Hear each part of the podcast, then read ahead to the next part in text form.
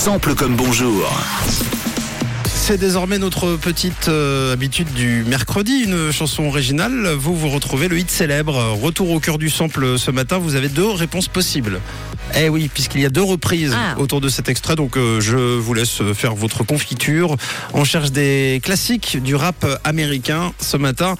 Voici l'extrait, c'est parti.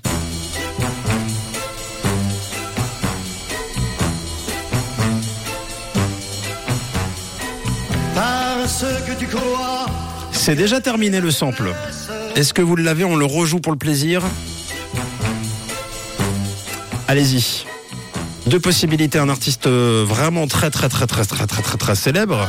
Bah. Bon, en fait, tous sont célèbres. Là, c'est facile. C'est quoi Celui qui chante, c'est Aznavour. Mais alors, par contre, Ah oui. Vous avez pas la Dr. Dre reprise Ouais, Dr Dre. ah, tu Eh, vois, je l'avais pas. Bravo. What's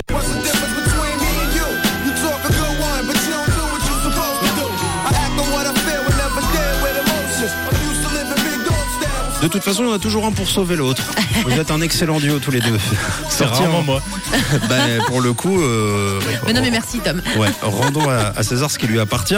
Sorti en 99 sur l'album légendaire Chronique 2001 de Dre, c'est tout simplement l'album de tous ses gros hits. hein. Tous, tous les gros hits de Dr. Dre que vous connaissez viennent de cet album. Et d'ailleurs, la chanson fait partie des incontournables du disque.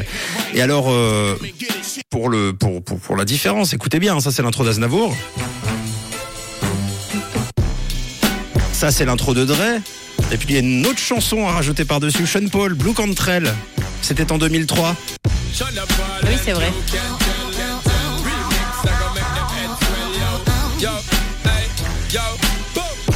Alors on revient à la première version reprise, celle de Dr Dre. Et pour accompagner Exhibit sur la chanson, euh, lui-même et son poulain de l'époque Eminem, eh bien Dre utilise une composition d'un des plus grands chanteurs de l'histoire de la variété française. Euh, Camille vous a soufflé la réponse à l'oreille. Il s'agit effectivement du grand Charles Aznavour.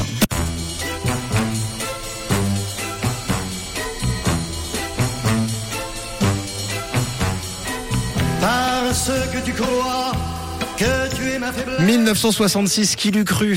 Ce ce qui est rare, c'est que en fait là, les reprises sont plus lentes.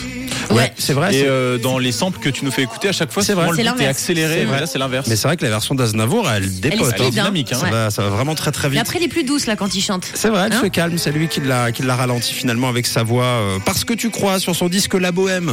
Eh oui, à l'époque, le vrai, seul et unique King Charles se voit déjà tout en haut de l'affiche, ce qui se révélera juste, hein, puisque 33 ans après, le meilleur producteur rap de tous les temps, ou presque professeur Dre, Mr. Dr. Dre, utilisera un échantillon de sa chanson pour écrire un single. Il empruntera aussi les harmonies, le tout ralenti, et ça donne effectivement What's the Difference.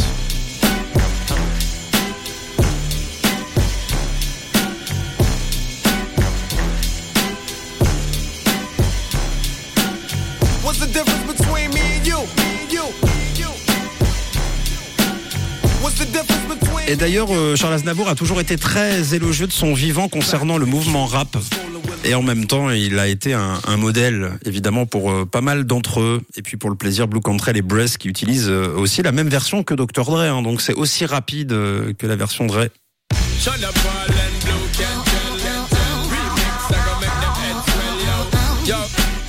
Convaincu La classe. Oui. Alors, par contre, euh, c'est fou parce que Dr. Dre et Sean Paul, j'ai l'impression que eux, ils ont rien changé du tout pour le coup. Non, c'est Dre qui a fabriqué l'original et je pense même que, que c'est volontaire. Ouais. Voilà. Euh, il a donné la, la production pour, pour fabriquer un autre single. En tout cas, 7h13. C'est plutôt pas mal pour débuter la journée. Et si vous avez aimé, eh bien on remet le cover la semaine prochaine. Ah et oui. d'ici là, les autres samples à retrouver en podcast Oh sur oui. rouge.ch. Parce que tu crois que tu es ma faiblesse, tu me blesses, me meurtris. Une couleur. Une couleur. Une radio. Rouge.